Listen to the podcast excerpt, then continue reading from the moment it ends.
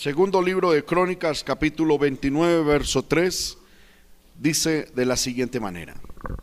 En el primer año de su reinado, o sea, de, del rey Ezequías, en el mes primero, abrió las puertas de la casa de Jehová y las reparó. E hizo venir a los sacerdotes y levitas y los reunió en una plaza oriental y les dijo, oídme levitas, santificaos ahora y santificad la casa de Jehová el Dios de vuestros padres y sacad, aleluya, del santuario la inmundicia. Amén. Vamos a orar, hermano, pidámosle al Señor su bendición. Dios y Padre que estás en el cielo, te damos la gloria, te damos la honra, te damos la alabanza, te damos la adoración. Gracias, Señor amado, por estos momentos maravillosos que nos concedes de poder adorarte y exaltarte. Yo pido, Señor, que en estos momentos que vamos a oír tu palabra, tú nos hables a través de la misma y que nuestra vida sea bendecida a través de tu palabra. Te lo pido en el nombre de Jesús. Amén y amén. Tome su lugar, hermano, y le invito a no dejar de alabar el nombre del Señor. Amén. El Señor ha puesto en mi corazón, hermano, que todas las predicaciones de este mes de enero hablemos sobre renovación espiritual porque lo necesitamos. Amén, lo necesitamos. Necesitamos una renovación espiritual en nuestra vida. Necesitamos, hermano, ya, mm, eh, perdóneme lo que va a decir, como ajustar los últimos tornillos, apretar las últimas tuercas, porque nuestro viaje al cielo se acerca, ¿verdad?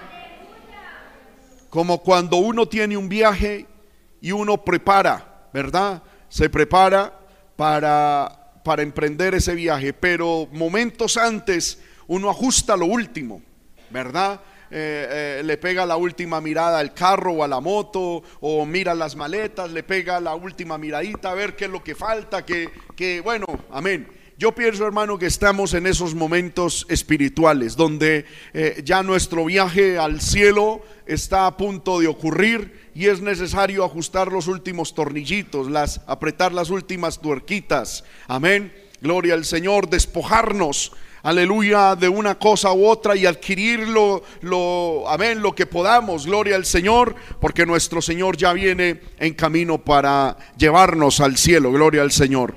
Y me llama mucho la atención, hermano, hablando de renovación espiritual, sobre esto del rey Ezequías. Hoy vamos a estudiar de una manera mm, eh, escritural y casi que, si el Señor lo permite, texto por texto, sobre el rey Ezequías. Un rey, hermano, que trajo renovación al pueblo de Israel.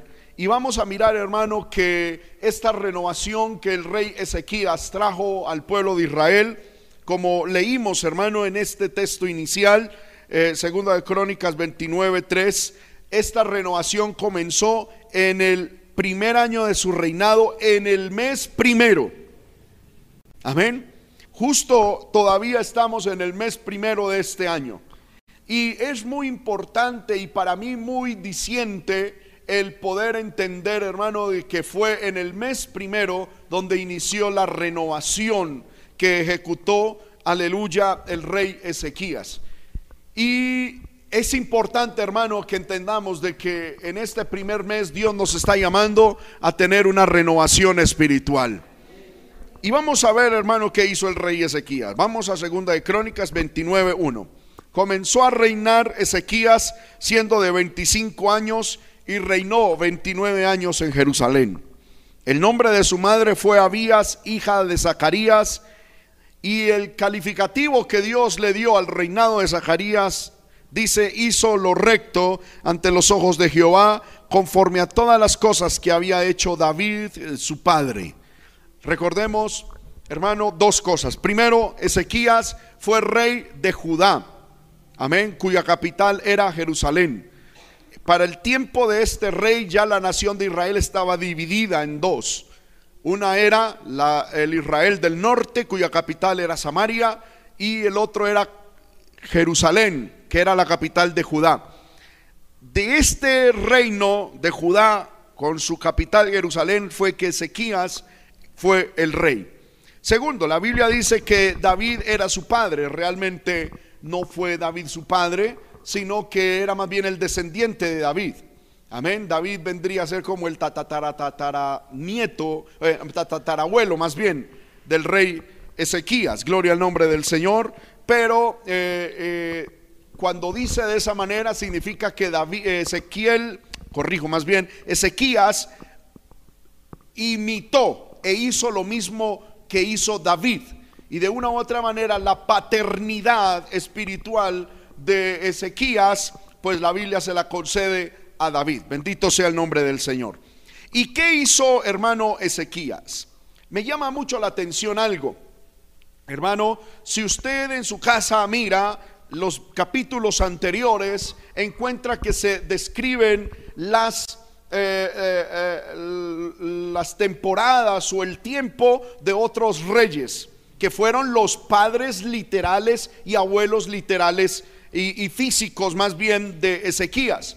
Y si usted mira, todos los anteriores reyes de Jerusalén fueron malos. Especialmente el rey Acaz. Si usted va ahí a, Gloria al nombre del Señor, segunda de Crónicas 28, encontramos lo siguiente. De 20 años era Acaz cuando comenzó a reinar. Y 16 años reinó en Jerusalén, mas no hizo lo recto ante los ojos de Jehová como David su padre.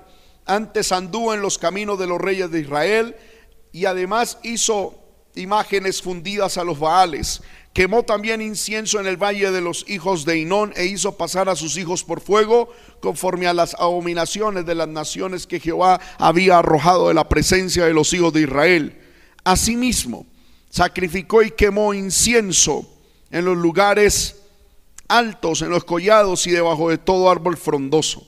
Por lo cual Jehová su Dios lo entregó en manos del rey de los asirios, los cuales lo derrotaron y le tomaron gran número de prisioneros que llevaron a Damasco. Es decir, hermano, el rey Acaz hizo lo malo, lo malo ante los ojos del Señor. En Segunda de Reyes capítulo 16 también se describe el reinado de Acaz diciendo que fue malo, fue perverso ese, ese reinado. Y de lomos físicos de Acaz fue que salió su hijo Ezequías. Me llama la atención, hermano, esto. La renovación espiritual que empezó Ezequías empezó cortando lazos familiares y espirituales con su perverso padre. Mire lo que dice el versículo 3. En el, en el primer reinado, en el primer año de su reinado, en el mes primero, abrió las puertas de la casa de Jehová y las reparó. ¿Quién había cerrado las puertas del templo? Su padre Acaz. Amén. Gloria al nombre del Señor. Segunda de Reyes.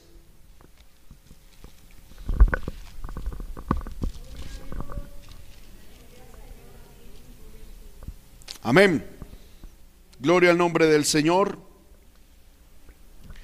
Dice que Acaz cerró, hermano, y tuvo una posición muy contraria a la, a la, al templo. Miremos, dice, cuando comenzó a reinar Acaz era de 20 años y reinó en Jerusalén 16 años y no hizo lo recto. Amén. El versículo 3 dice, antes anduvo en el camino de los reyes de Israel y hizo pasar a su hijo por fuego según las prácticas. Versículo bendito sea el Señor. 8. Y tomando Acaz la plata y el oro que se halló en la casa de Jehová y los tesoros de la casa real, envió al rey de Asiria un presente y le atendió el rey de Asiria.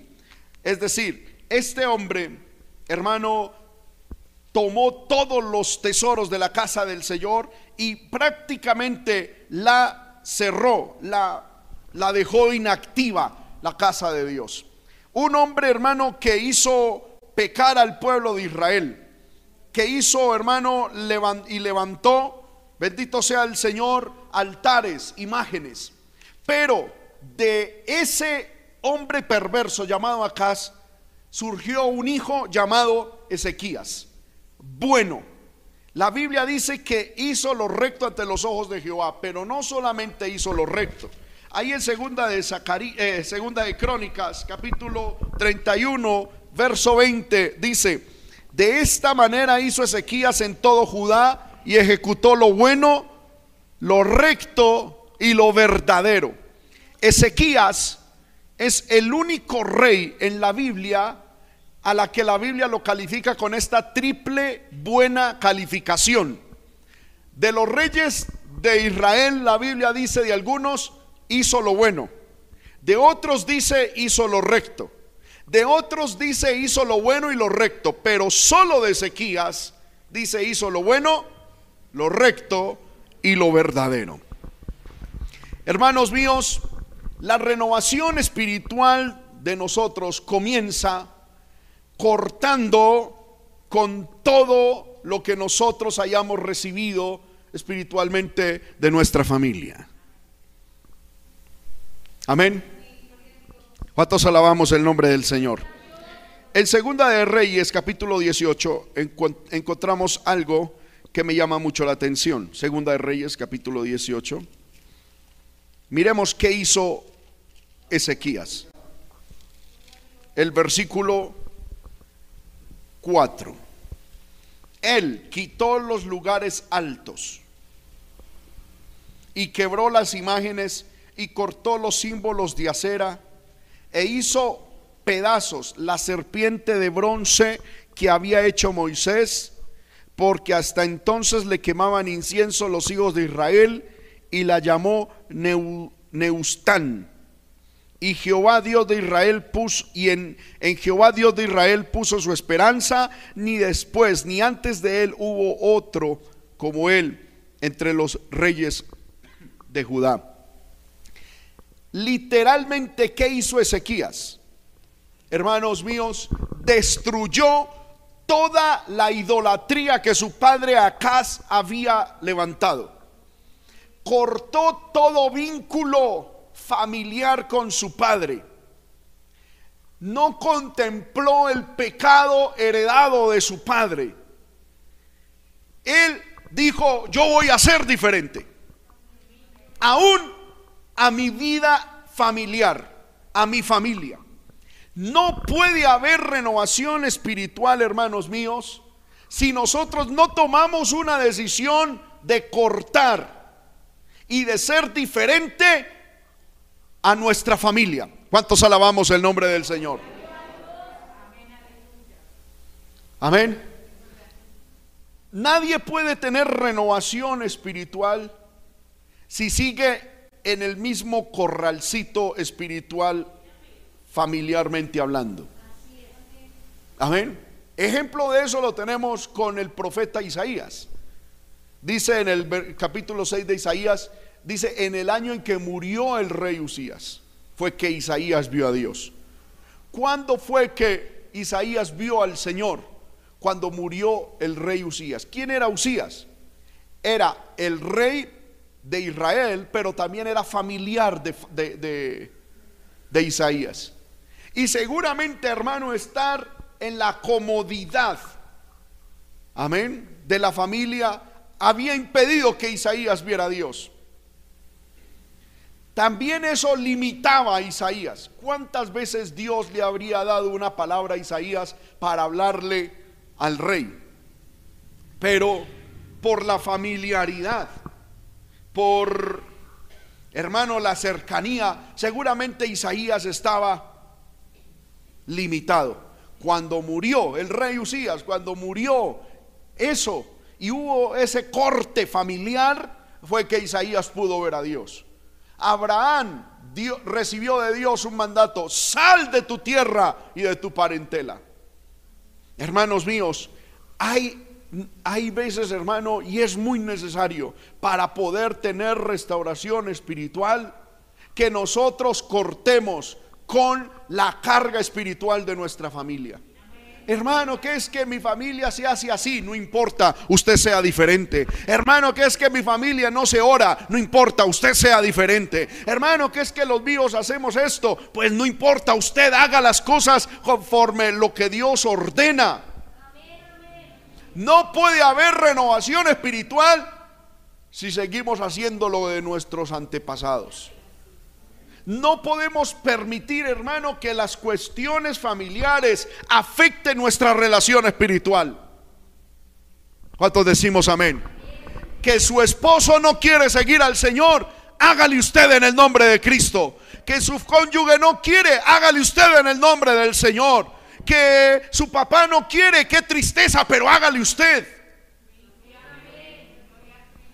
Amén que su familia se descarrió. ¡Qué tristeza! Hágale usted. Cristo está a las puertas. Y tenemos, hermano, que consagrarnos. Tenemos que renovar nuestra comunión con el Señor. ¿Cuántos dicen amén? Aleluya. Ahora, cuando yo veo esto, hermano, cuando Ezequías tomó la decisión de cortar con la herencia espiritual familiar que había recibido, es porque estaba decidido de verdad en una renovación espiritual. Porque una de las cosas que más cuesta es cortar con esa cuestión familiar. Amén. Que mientras los demás están viendo televisión, yo me voy a orar. Que mientras los demás están en otras cosas, yo estoy metido con el Señor. Eso cuesta. Cuesta, hermano, desde el punto de vista personal, cuesta. Desde el punto de vista de burlas, de menosprecio, cuesta. Pero hermano, el que está decidido tiene que hacerlo en el nombre del Señor. Jesús lo dijo, nadie puede ser digno de mí si ama más a papá o a mamá o a familia. Necesitamos, hermano, tomar una decisión en ese sentido. ¿Por qué? Porque la salvación no es grupal. Dios es un Dios que obra en familia, pero salva individualmente. El propósito de Dios es familiar. Dios quiere que toda tu familia sea salva. Pero la salvación es individual. Entonces, hermano, muchas veces nosotros tenemos que cortar. ¿Cuántas personas, hermanos, llevan en el Evangelio años viniendo a la iglesia? Conocen la palabra, pero son diciendo, ay, pero es que si mi mamá se da cuenta, si mi papá se da cuenta, si mi hermano se da cuenta, ¿qué van a decir de mí? Hermano, aquí es donde tenemos que, que tomar una decisión. Amén. O es ahora o es nunca. Poder en la sangre de Cristo. Lo tremendo, hermano, es que si nosotros perdemos a Cristo por nuestra familia, en el infierno no va a haber familia que nos ayude, hermano, a soportar ese castigo. Sé que suena fuerte, pero es la verdad. ¿Usted cree, hermano o hermana, que usted que no sigue a Cristo, ah, que por mi esposo, por mi esposa, por mis papás, por mi familia, si todos se van al infierno, ellos que van a decir, ay, mamita, papito, yo que fui un estorbo para usted, venga, venga, yo recibo el doble de castigo para que usted... No, hermano. Allá en el infierno no va a haber familia, allá en el infierno no va a haber papá ni mamá.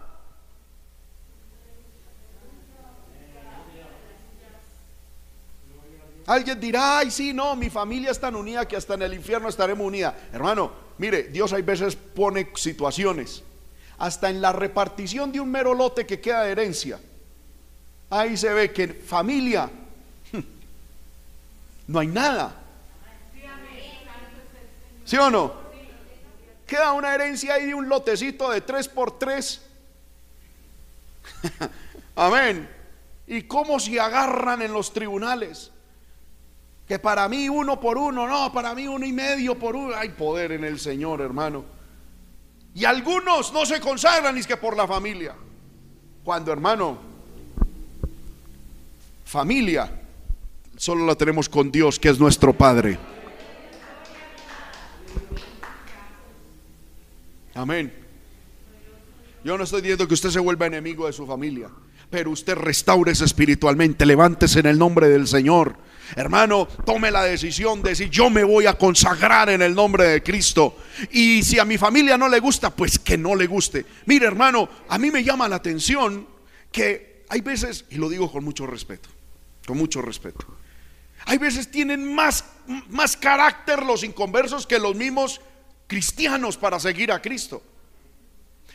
Hermano, para una persona que practica la homosexualidad, decírselo a la familia, muchos saben que se van a enfrentar al menosprecio, a la burla, pero aún se arman de valor y, y sacan adelante su forma equivocada de pensar y de sentir. Amén. Otros hermanos que, que, se van a los vicios. Aleluya. Otros que se tatúan. Y saben, mi familia no le gusta, pero igual ellos lo, lo quieren y lo hacen. Les guste o no le guste a la familia. ¿Sí o no? Lo digo también con mucho respeto. ¿Cuántos de ustedes se casaron sin la aprobación de su familia? Pero ustedes se casaron y sacaron eso adelante. Y ahora para enfrentarse a Cristo, para vivir con el Señor, para vivir, ahí sí, que mi familia, que mi familia.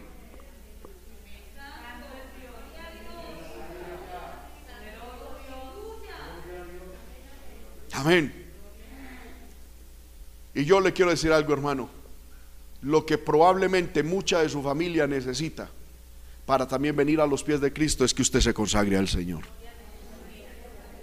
Porque muchos, hermanos, yo, yo encuentro mucho, mucho inconverso que de labios para afuera vociferean. Ah, evangélicos tontos, pero por dentro saben que esta es la verdad. Saben, hermano, que Dios es el único camino y saben que es lo que están esperando. Es el empujoncito. Amén. Es que la consagración suya la búsqueda de Dios suya. ¿Cuántos alabamos el nombre del Señor? Hermano, en este, en este año debemos de buscar la renovación espiritual. Y lo primero es cortar con eso de la familia. Algunos dicen, hermano, es que mi familia, a mí no me enseñaron a orar. No importa, aprenda usted, sea el primero. Hermano, es que a mí no, no, no, no, corte con toda cuestión familiar. Amén. Corte con aquellos ídolos familiares. Corte con la adoración falsa o pasiva. Corte con la espiritualidad hipócrita de su familia. Y decida de corazón buscar al Señor. ¿Cuántos decimos amén? Porque hay muchos hijos de cristianos que nacieron en el Evangelio diciendo, hermano, es que sí, yo nací en el Evangelio pero es que mi papá eso honoraba, mi mamá, eso hermano era un hipócrita. Y yo crecí en ese ambiente, allá no se buscaba a Dios. Pues qué triste. Amén, qué triste, qué bueno que hubiese sido que sus padres anduviesen, eh, hermano, en el fuego del Señor, pero si no los tuvo, mi pregunta es con todo respeto, ¿te vas a dejar condenar por eso? No, como Ezequías, hermano, cortar con todo lo de papá y mamá. Amén. La idolatría que montó Acaz, Ezequías la derrumbó. Hermanos míos, y es que esto de ser espiritual no es heredado. esto es una cosa tremenda. ¿Sabe por qué se lo puedo decir? Porque vea, Acaz fue un rey malo, perverso, y tuvo un hijo supremamente espiritual que trajo renovación espiritual. Pero el hijo de, de, Manasés, eh, de, de Ezequías, que es Manasés, fue perverso. Y el hijo de Manasés, que fue Josías, fue el mejor rey de la división que tuvo Israel. Fue el que trajo el avivamiento más grande. Mira esto. Acá es malo. Su hijo, bueno el hijo del bueno, malo. Y el hijo del más malo, re bueno. A ver, eso no es diciendo, ay, es que mi papá es marihuanero, yo también soy marihuanero. No, y mis hijos también no. Hay que cortar con todas esas cuestiones mm, familiares, hermano ah, que es que mi, mi, familia toda es así, entonces yo también muero así. No, en el nombre del Señor. Eso es una mentalidad católica satánica. ¿En qué sentido? Usted no ha escuchado gente que dice, en la religión en la que vivieron mis padres, en esa muero yo. Y no solamente eso se vive, hermano, en la cuestión de religiosidad, sino en la forma de pensamiento. Amén. Ah, mi papá, a mi papá se le cayeron todos los dientes. Entonces a mí también lo más seguro es que yo vivo bien así. Todos No, hay que cortar con eso en el nombre del Señor. Ah, toda mi familia ha sido pobre. Yo también soy pobre. Porque es mejor ser pobre que y honrado. No, usted sea bendecido y honrado. Ah, es que nadie en mi familia estudió, entonces yo tampoco. No, hágalo usted.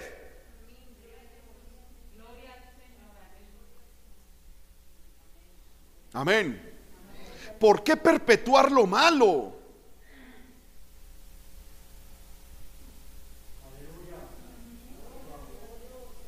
Amén. Mire, en estos días, hermano, yo di una enseñanza sobre la importancia de los papás en la casa. Y un par de personas no lo hicieron de mala manera, pero me refutaron ese argumento. Me dijeron, hermano, yo no estoy de acuerdo con eso. No siempre los hombres son buenos en la casa. ¿Por qué? Porque si son borrachos, eso, y si son drogadictos y eso, eso lo llevan a uno por, por el... No, hermano, no necesariamente. ¿Sabía usted que desde el punto de vista espiritual y aún psicológico, uno aprende de los papás lo bueno que hay que seguir y lo malo que no hay que seguir. Nosotros los padres le enseñamos a los hijos lo bueno que hay que seguir y lo malo que no hay que seguir. Si nosotros seguimos lo malo de nuestros padres porque lo decidimos, amén, pero no es porque necesariamente se tenga que hacer. Yo encuentro, hermano, un hombre malo dando buenos hijos. Ese hombre bueno dando malos hijos. Y ese re malo dando un re bueno. Entonces, eso es decisión personal. ¿Cuántos alabamos el nombre del Señor? Lo mismo en el caso, por ejemplo, de Samuel. La Biblia dice que ese gran hombre de Dios. Mire, el papá de Samuel, ¿cómo se llamaba? El Cana mujeriego, tuvo dos mujeres. Y de ese hogar disfuncional nació ese apoteósico hombre de Dios, eh, Samuel. Pero Samuel tuvo hijos perversos. Porque es que esto no se hereda. Amén. Esto, las cuestiones estas no se heredan. Si usted tuvo un buen padre, gloria a Dios, coja lo bueno y perpetúelo y siga para adelante. Lo malo, deséchelo. Y si usted tuvo un mal padre, deseche lo malo y empiece usted lo bueno. Estos son cuestiones personales, hermano, decisiones personales. Hermano, que es que en mi casa eh, eh, eh, todos, hermano, a ver, todos tienen esta mentalidad, todos son así, y es que no hágalo usted diferente. La renovación espiritual inicia cortando con esas cuestiones familiares. ¿Cuántos decimos amén? ¿Cuántos decimos amén de verdad, hermanos? Amén. Lo otro que hizo en la renovación que propuso Ezequías en su reinado fue establecer lo espiritual por encima de lo material. Entonces, lo primero que hizo fue cortar con toda la herencia pecaminosa de su familia. La puso en, un, en su lugar y dijo, yo voy a buscar a Dios. Y segundo, puso lo espiritual por delante de lo material. La mayoría de reyes, hermano, en la Biblia nos muestran que cuando subieron al trono, se ocuparon de las guerras, de la recolecta de impuestos. Se ocuparon de enfrentar a los enemigos que desafiaban su gobierno. Pero aquí encontramos a un rey que en el primer año de su reinado en el primer mes, después de tomar una decisión familiar, lo primero que hizo fue poner lo espiritual en primer lugar. ¿Qué hizo? Abrió las puertas de la casa de Jehová. Estoy en Segunda de Crónicas, capítulo 29.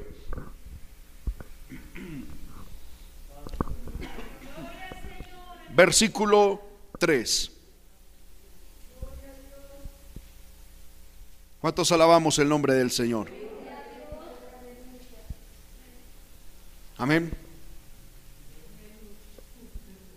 ¿Qué hizo? Abrió las puertas de la casa de Jehová y las reparó. Su padre Acaz las había cerrado, las había destruido. Aleluya. Gloria al nombre del Señor. Y hermano, trajo una, un, un declive espiritual a la nación. Pero Ezequías, hermano, restauró la vida espiritual. No hay restauración, no hay renovación espiritual si nosotros no tomamos, escúcheme bien hermanos míos, una posición clara por la casa de Dios. Amén. ¿Cuándo tendremos y estaremos, hermano, a puertas de una renovación espiritual? Cuando la, la casa de Dios sea el centro de nuestros afectos, como decía David. David decía, por cuanto en la casa de Jehová están mis afectos. Hermanos, la casa de Dios debe ser el centro de la vida del cristiano.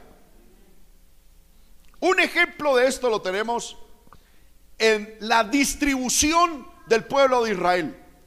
Cuando usted y yo miramos, hermano, en el, en el Éxodo, encontramos de que Dios le dijo a Moisés, ¿Cómo se debía repartir al pueblo? Recordemos, eran doce tribus. Y Dios dijo, tres tribus al norte, tres tribus al oriente, tres tribus al sur, tres tribus al occidente. Y en el centro estaba el tabernáculo. Amén. ¿Qué significaba eso para el pueblo de Israel? Dígame qué significaba eso. ¿Usted qué opina, Dios, por qué lo hizo de esa manera? Amén. Y para que el tabernáculo, donde estaba la presencia de Dios, fuera el centro de la vida de ellos. Dios estableció que las tiendas de los israelitas debían estar mirando al tabernáculo. Cuando ellos salieran de su casa, lo primero que debían ver era la casa de Dios, el tabernáculo. ¿Por qué? Porque allí estaba la presencia de Dios. Porque allí estaba el culto a Dios. Allí estaba la adoración a Dios. Allí estaba el servicio a Dios. Amén. ¿Cuántos decimos amén a esto? No hay renovación espiritual. Si no hacemos de la casa de Dios nuestro lugar principal en la tierra.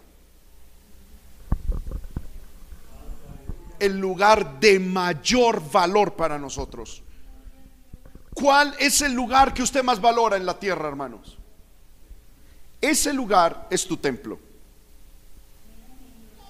Amén. Se dice, dime en qué piensas el 60% de tu tiempo y yo te diré quién es tu Dios. Y yo añado a eso, Dime cuál es el lugar más frecuentado por ti y más valioso por ti y te diré cuál es tu templo. Y generalmente, si unimos los dos, estas dos frases, encontramos de que nuestro templo no es justamente la casa de Dios, ni nuestro Dios, el Dios de la casa de Dios. necesitamos renovación espiritual. Y la renovación espiritual comienza poniendo la casa de Dios en primer lugar, hermanos míos. Usted tiene que mirar, no cómo organiza su tiempo para venir a la casa de Dios. Porque hay gente que dice, hermano, es que me vine porque le saqué un tiempito a Dios. Esa forma de pensamiento no es cristiana. Porque ¿Quién es el dueño del tiempo? Dios.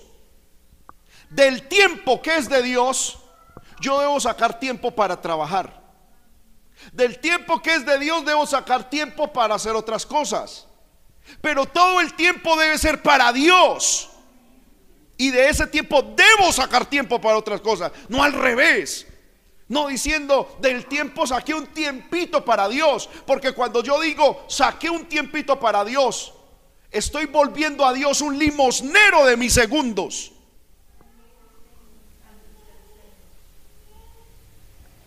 Amén. ¿Cuántos alabamos el nombre del Señor?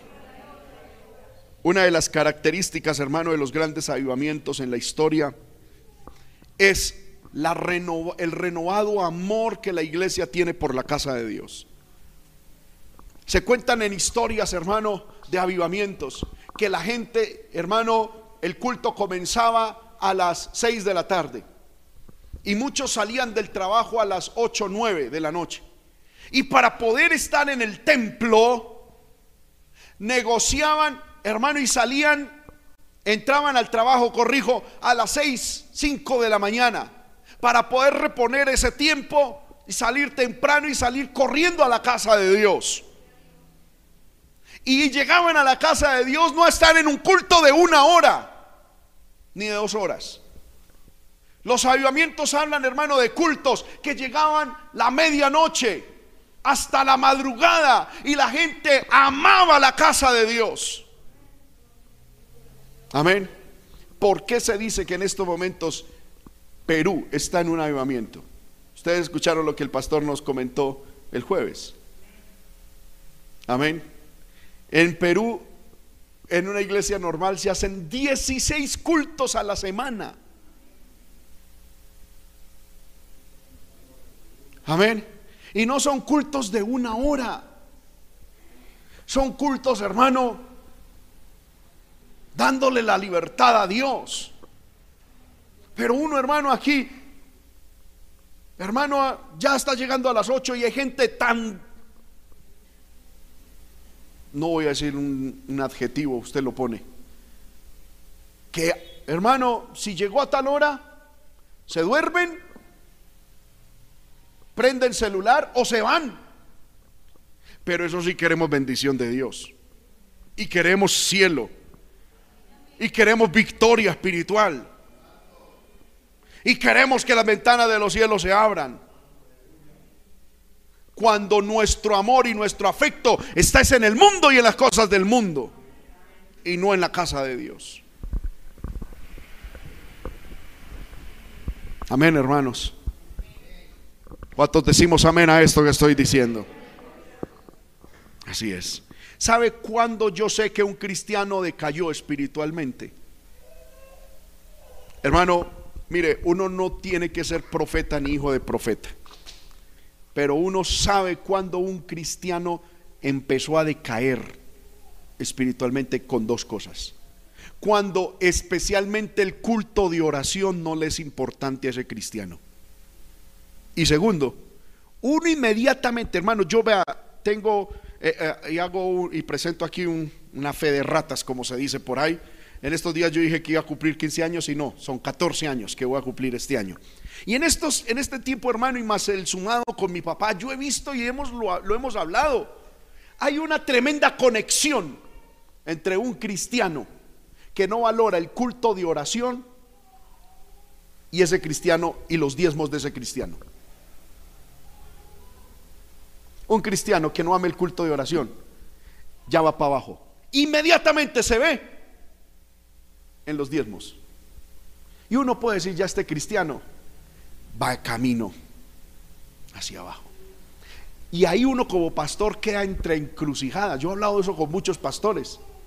Porque es que muchos van a pensar de que, que ahí uno tiene que visitar, que, pero mucha gente va a pensar que es, que es por, por esto, cuando hermano no es por esa situación, pero uno ve, y yo lo tengo más claro, hermano, un cristiano que deja de venir a un culto de oración y que empieza a dejar de diezmar, es un cristiano que en cuestión de tiempo será descarriado. Puede que pronto o puede que en el tiempo, pero que él termina descarriado, termina descarriado. La misma historia lo dice, hermano. Los grandes pensadores, los grandes pastores de la historia dicen, cuando una iglesia deja el culto de oración, es una iglesia que está fracasada, acabarse. Cuando un cristiano deja venir al culto de oración, hermano. No me diga, hermano, que es que yo no vengo al culto de oración por orar en la casa. No, usted no se engañe. No se engañe. Que, el diablo le dice, no, no vaya al culto de oración, ore aquí. Usted sabe que usted no ora.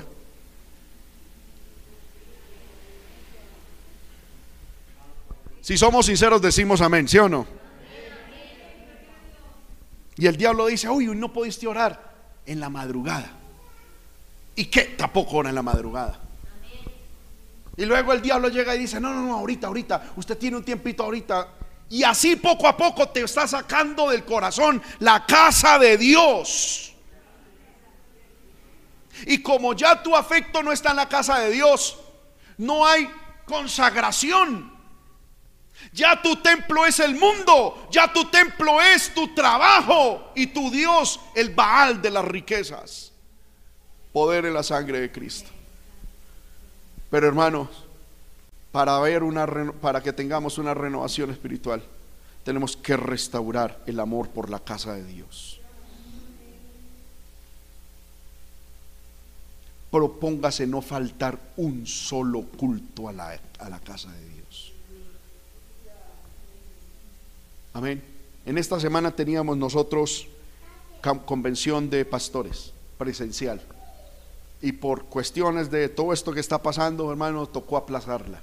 Dios sabe que en mi corazón me dio mucho dolor el no poder ir a esta actividad. Me dolió en el alma. Amén. ¿Por qué? Porque uno ama las cosas de Dios. Bendito sea el nombre del Señor. Ama las, ah, yo amo las cosas de Dios, como se los dije en estos días, hermano para mí, para mí, mi mayor felicidad fue el día en que volvimos a la casa de Dios después de la, de la pandemia.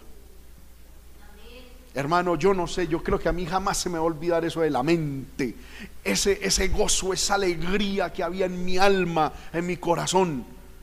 No porque, no porque, no, no por cuestiones materiales, hermano, porque Dios a uno como pastor lo sustenta. No, es que en la casa del Señor haya de nuevo libación a Dios, haya ofrenda a Dios, haya oración. Es que para eso fue que Dios permitió estos lugares. Para que se predique la palabra, para que se venga a dar culto a Él. Y mientras hayan lugares en el mundo donde se predique la palabra, hermano, el mundo tendrá esperanza, los hogares tendrán esperanza. En estos días alguien, hermano, un hijo del diablo, llegó diciendo, ah, yo también como que voy a montar una iglesia para, que, para, para tener plata. Y, y él pensó que yo le iba a contradecir. Y le dije, mire, hágale. Lo que necesitamos en el mundo es más iglesias y menos discotecas. No es que por cada discoteca eso es un templo a Satanás. ¿No ve que por cada iglesia católica es un templo a Satanás? ¿No ve que por cada prostíbulo es un lugar a Satanás? Antes monte iglesias y dedíquese del todo, renuncie a su trabajo y dedíquese a predicar de Dios. Eso es lo que necesitamos. Hágale, yo le dije, hágale, lo apoyo. Y cuando vio que iba en serio, pues ahí se, se le acabó la chancita. Ah, amén. Hermanos, necesitamos, mire, ¿sabía usted hermano que dicen los que saben, yo personalmente a eso no le he hecho estudio, pero escuché algo, que la palabra carnaval viene de una unión de términos que significa carne a Baal. No sé si será verdad, vuelvo y repito, yo no he hecho ese estudio. Dicen algunos que lo hicieron y dicen que es así. Yo no lo he hecho hasta el día de hoy. Pero me llama la atención, hermano, que cada fiesta que se hace es una, una fiesta al diablo. Amén. todo lo que se hace es fiesta Satanás, fiesta Satanás. Y el mundo corre, y el mundo da plata, y el mundo pide vacaciones, y el mundo se entrega y si toca trasnocharse, trasnocha. Pero la casa de Dios desierta, la casa de Dios abandonada, el culto al Señor totalmente profanado. Amén. Este hombre Ezequías reparó las puertas, las volvió a abrir. Con eso le estaba diciendo, Señor, yo puedo vivir en un palacio, pero mi lugar preferido es tu casa. Mi casa puede ser muy cómoda, muy lujosa, pero mi lugar predilecto es tu casa. Con esto le estaba diciendo el rey Ezequías a Dios, en la oficina hago buenos negocios que me ayudan en la vida humana, pero en tu casa es donde yo tengo mi comunión contigo, mi alegría, mi gozo. El reparar las puertas. Hermano, eso significaba muchas cosas. ¿Por qué? Porque reparar las puertas significaba de que él iba a invertir plata para que eso se abriera. Amén. Poder en la sangre de Cristo. Hermanos, las puertas de la casa de Jehová hablan de acceso a la comunión, al conocimiento de Dios, a la alabanza y a la adoración. Nosotros necesitamos renovar eso, que solo se da en la casa de Dios. Hay muchos tipos de cristianos. Están los cristianos domingueros. Amén. Que solo vienen los domingos. O un solo día a la semana. Y ya el diablo se inventó los cristianos virtuales. Y se popularizó con esta pandemia. Amén. Yo asisto desde aquí. Yo soy una ovejita, dicen algunos, una ovejita virtual. Y han llegado al descaro de hablar de iglesias virtuales, de ovejitas virtuales. Amén. Y yo siempre he dicho lo siguiente, a los que están aquí y a los que me ven por televisión. Si usted es una ovejita virtual y tiene un pastor virtual, mándele una ofrenda virtual. Clámele a un Dios virtual. Espere un cielo virtual. Y no se asuste cuando se vaya al infierno real.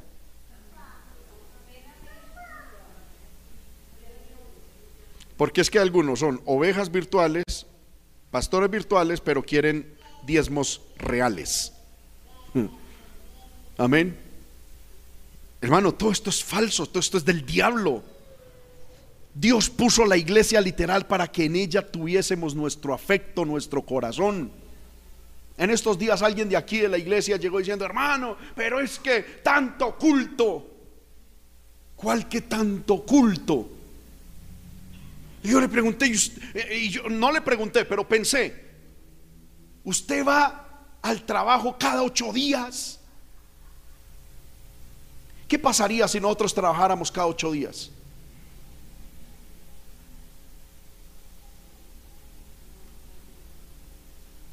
Amén. Y la Biblia dice, no dejando de congregarnos es un mandamiento. Y en la Biblia dice que la iglesia primitiva se reunían todos los días, todos los días.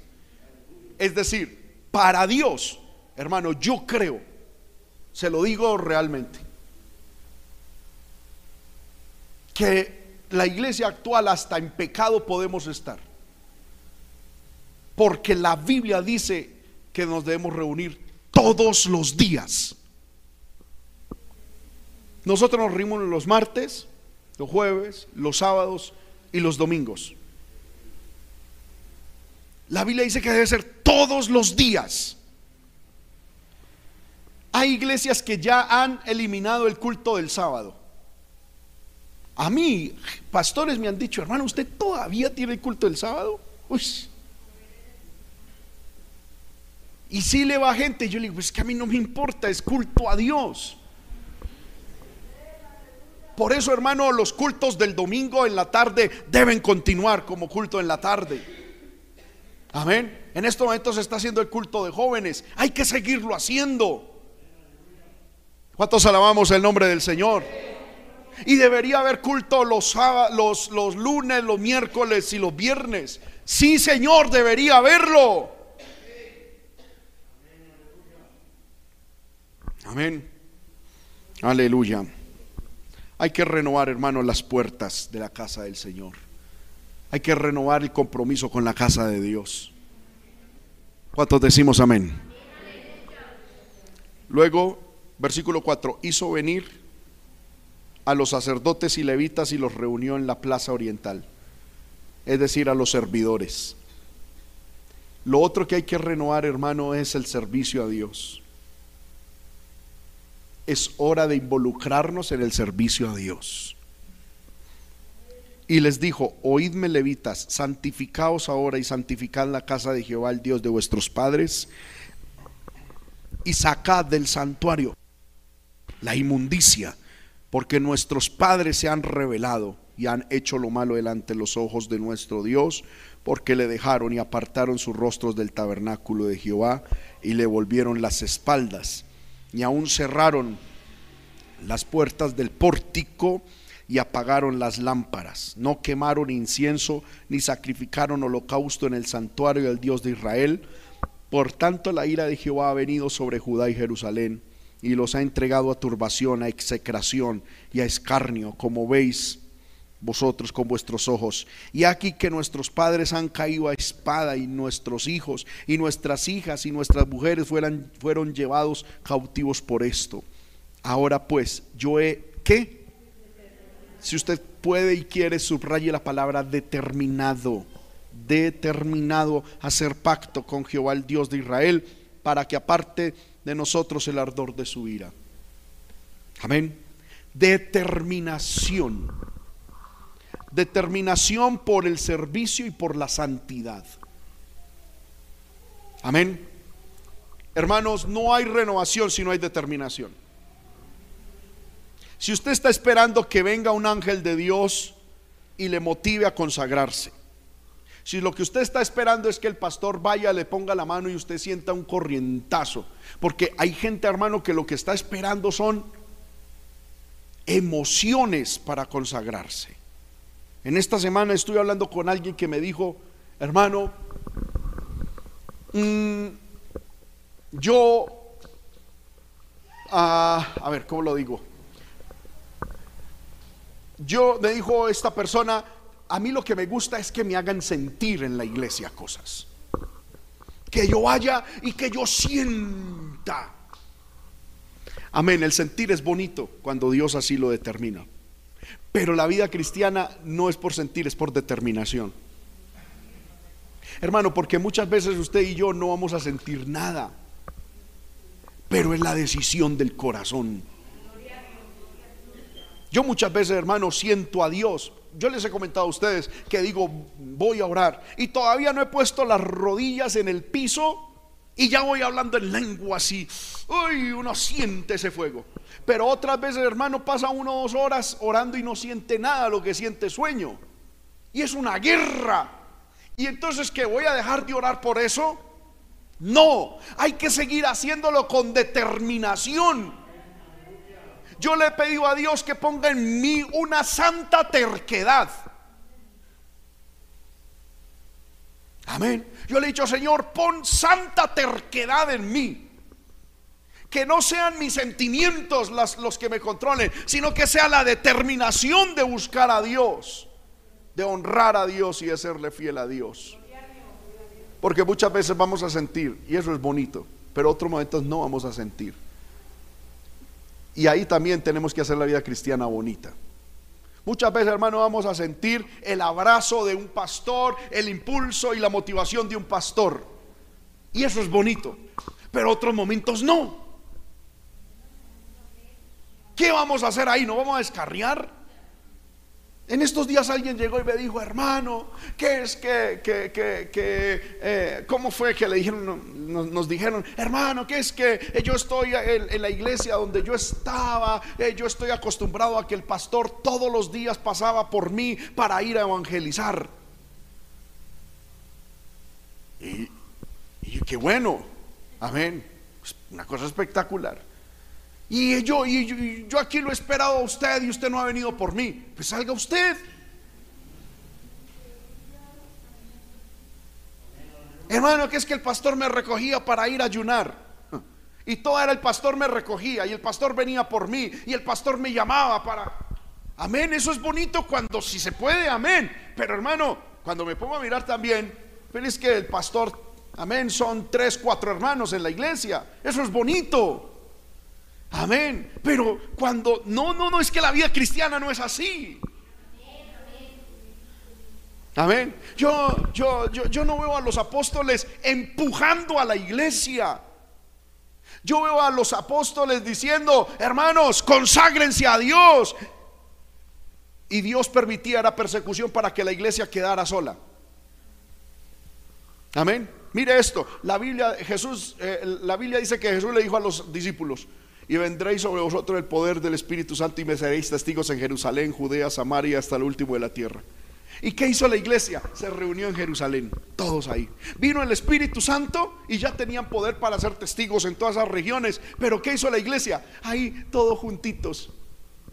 ¿Verdad? Con los apóstoles, compartiendo, venga papito, vea, este bocadito para usted, este bocadito para usted, venga, le visitamos, venga esto y lo otro. Y el Señor que dijo, no, no, no, no, es que ese no es el propósito de tener una cantidad de, de niños en un jardín infantil.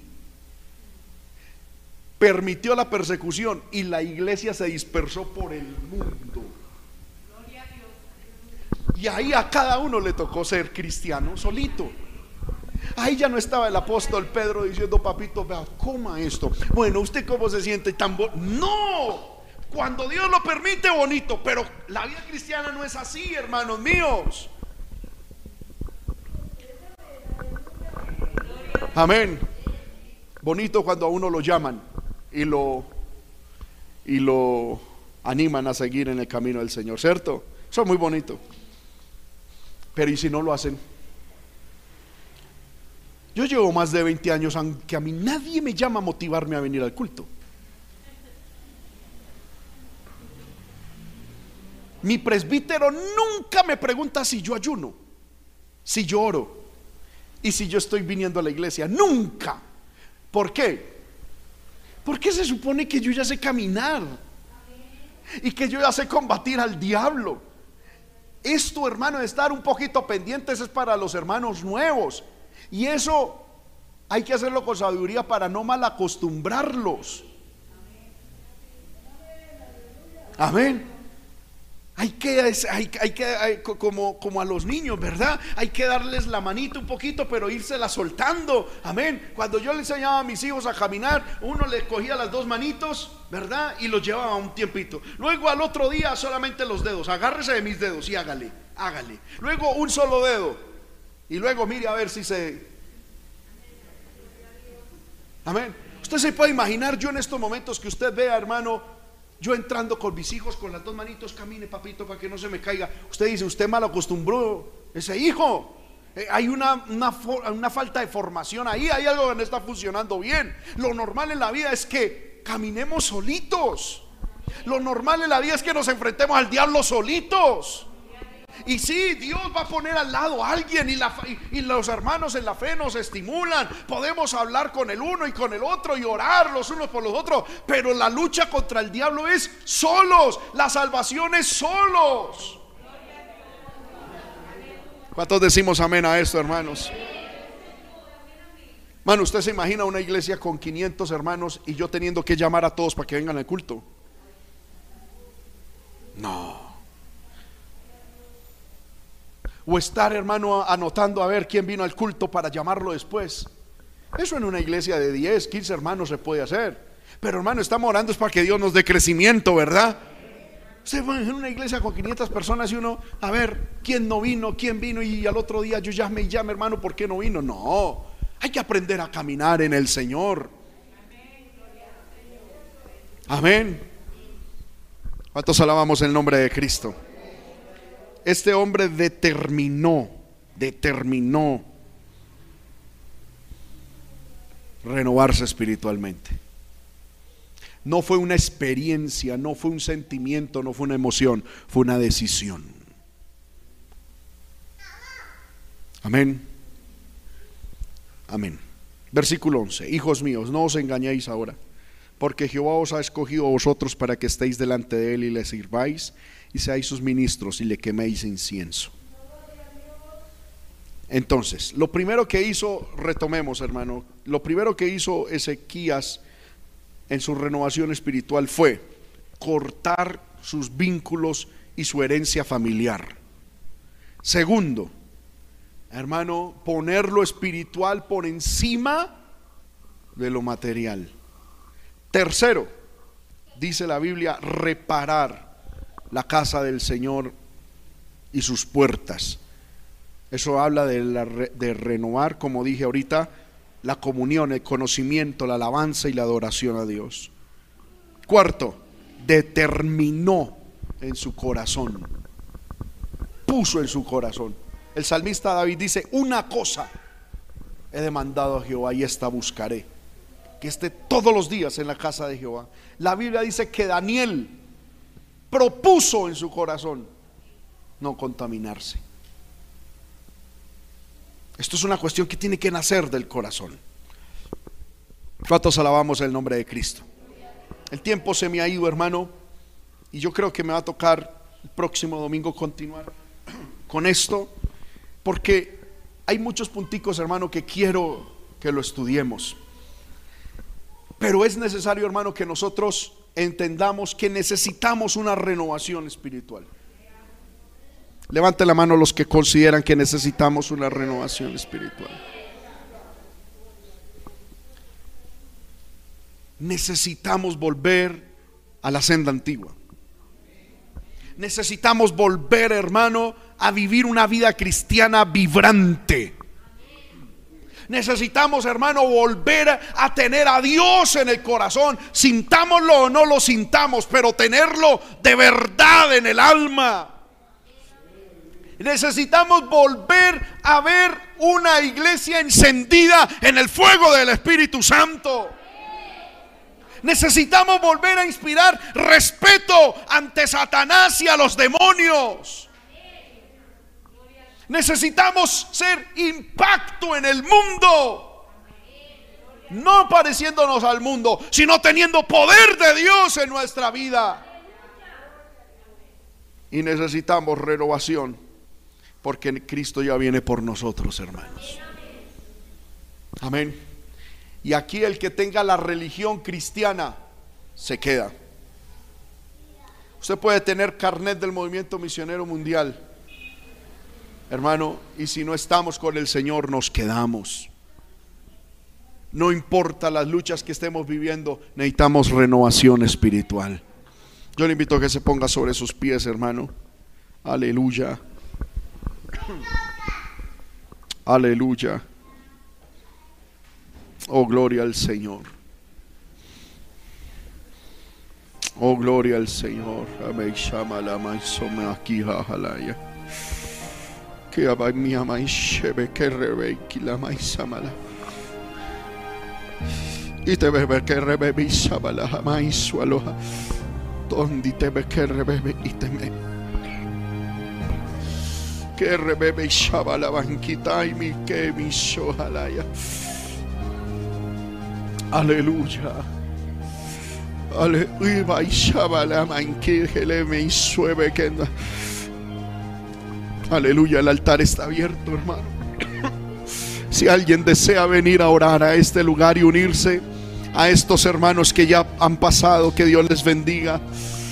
Oh, aleluya, aleluya. Aleluya. Hermano, de pronto no dispongo de una voz potente para hoy predicar ah, de manera entusiasta, pero la palabra, la palabra, la palabra de Dios tiene que arder en el alma. Tiene que arder en el corazón. Y yo estoy, aleluya, motivando a una renovación espiritual. Ay, Shaba, bájala. Este bebe y suike amai rebe y suabakilama. Y shama bicando ala. Y vai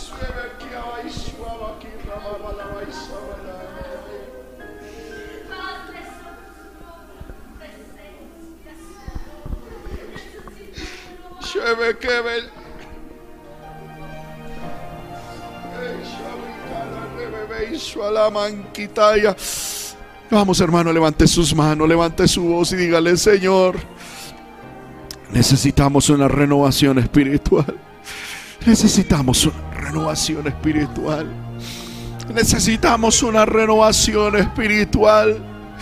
Este año, Señor, este año tiene que ser diferente. Tiene que ser diferente, tiene que ser diferente. Tiene que ser diferente, Señor. Aleluya. Yo no puedo continuar igual, Señor. Yo no puedo continuar igual. Yo no puedo continuar igual, Señor.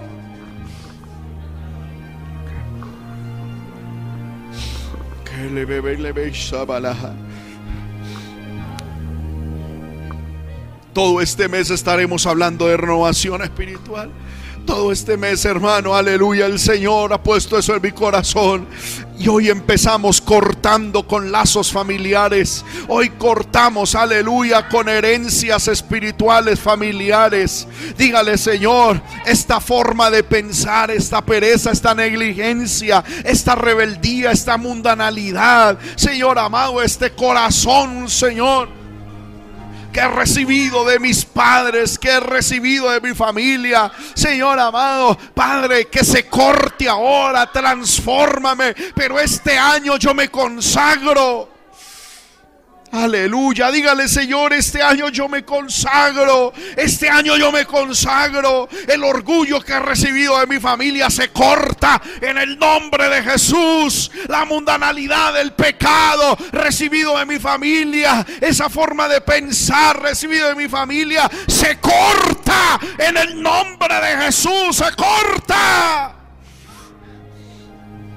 Dígale, Señor, yo amo a mi familia, pero no voy a permitir que ella se vuelva en el estorbo, en un estorbo para que yo busque tu rostro. Aleluya. Si mi papá, si mi mamá, si mis hermanos y mi cónyuge, aleluya, quieren que yo busque a Dios bien. Y si no, ¿qué interesa? Yo te voy a buscar, yo te voy a buscar. Si mis amigos no les gusta, pues que no les guste. Yo voy a buscarte, yo voy a buscarte. Si me tildan de religioso, de religiosa. Aleluya. Gloria al Señor. No importa. Yo voy a buscarte. Yo necesito estar lleno. Yo necesito estar llena. Yo necesito poder. Yo necesito santidad. Yo necesito ser salvo. Aleluya, aleluya, aleluya. Aleluya, aleluya, aleluya. Aleluya, aleluya. Aleluya. Aleluya. Es.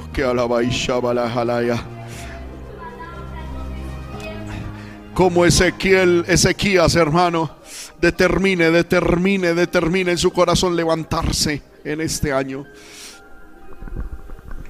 Que me la. Como Ezequías, hermano, alguien aquí tiene que determinar Muchos de ustedes ya han tomado determinaciones, este año voy a estudiar, este año voy a ahorrar, este año voy a hacer, amén, eso es bueno, pero ese secundario, terciario, hermano, no sé qué lugar ocupará. La determinación más poderosa que usted puede hacer es me voy a consagrar este año. Voy a buscar a Dios este año. Que le Satanás te dice, estás perdiendo el tiempo. Pero Dios te dice, determina hoy, determina hoy levantarte en santidad, en consagración. Señor, ayuda a mis hermanos. Ayuda a mis hermanas que le bebe que la y que rebebe que ama hizo bala y se ve que y que rebebe hizo jalaya. Oh Espíritu de Dios, aquí estamos. Todos, todos levanten sus manos y oren al Señor.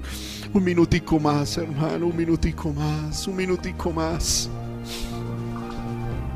Aleluya, aleluya. Aleluya, aleluya. Que hemos ganado, aleluya, con la vida que llevamos que hemos ganado con años de religiosidad, de apatía, indiferencia espiritual, no hemos ganado nada.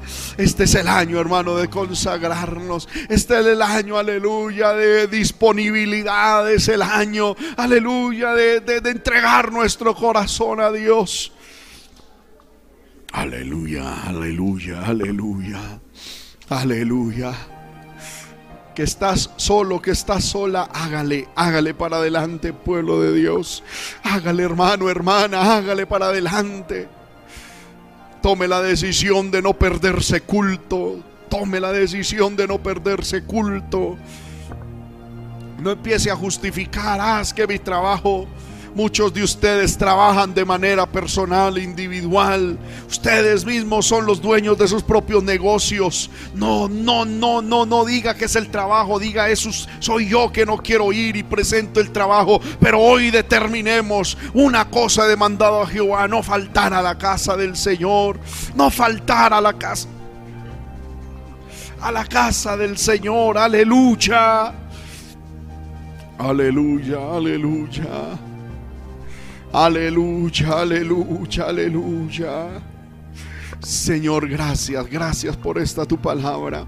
Ayuda a mis hermanos, ayuda a mis hermanas, Señor, ayúdales. Ayúdales, Señor, a seguir adelante, Señor. Oh, aleluya, aleluya. Yo siento que el Espíritu de Dios está aquí, hermano. Siento al Señor aquí, aleluya, dando fuerzas al que siente que no tiene fuerzas. Yo siento al Espíritu de Dios aquí fluyendo, siento el Espíritu de Dios fluyendo. Dale libertad al Señor, dale libertad al Señor. Dale libertad al Señor, aleluya. Aleluya, aleluya, aleluya, aleluya, aleluya. Oh gloria, oh gloria, oh gloria.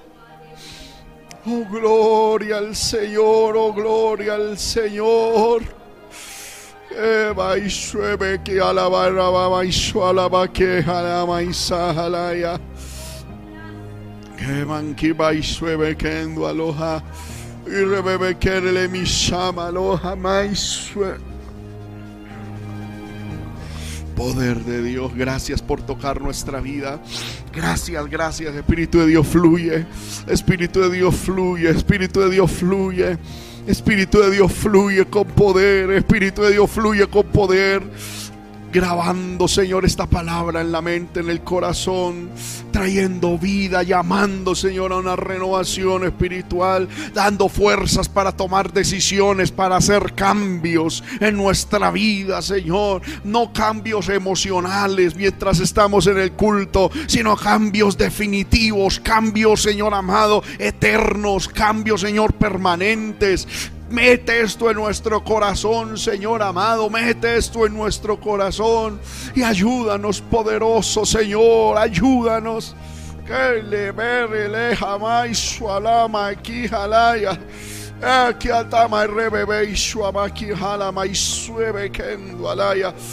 Tu rebebe men su amaki lama y samalo jalaya. Gracias, Señor. Gracias, gracias, gracias. Gracias, Señor, gracias. Gracias, Señor, en el nombre de Jesús. Levantemos nuestras manos y démosle gracias al Señor en esta hora. Démosle gracias al Señor, todo demos gracias al Señor. Aleluya, aleluya, aleluya. Gracias, gracias mi Dios. Gracias mi Dios, gracias mi Dios. Tú eres bueno. Un momentico de adoración, hermano. Un momentico de adoración al Espíritu de Dios que está en medio de nosotros. Dale gracias, Señor. Gracias. Gracias. Te adoramos, te adoramos, te adoramos.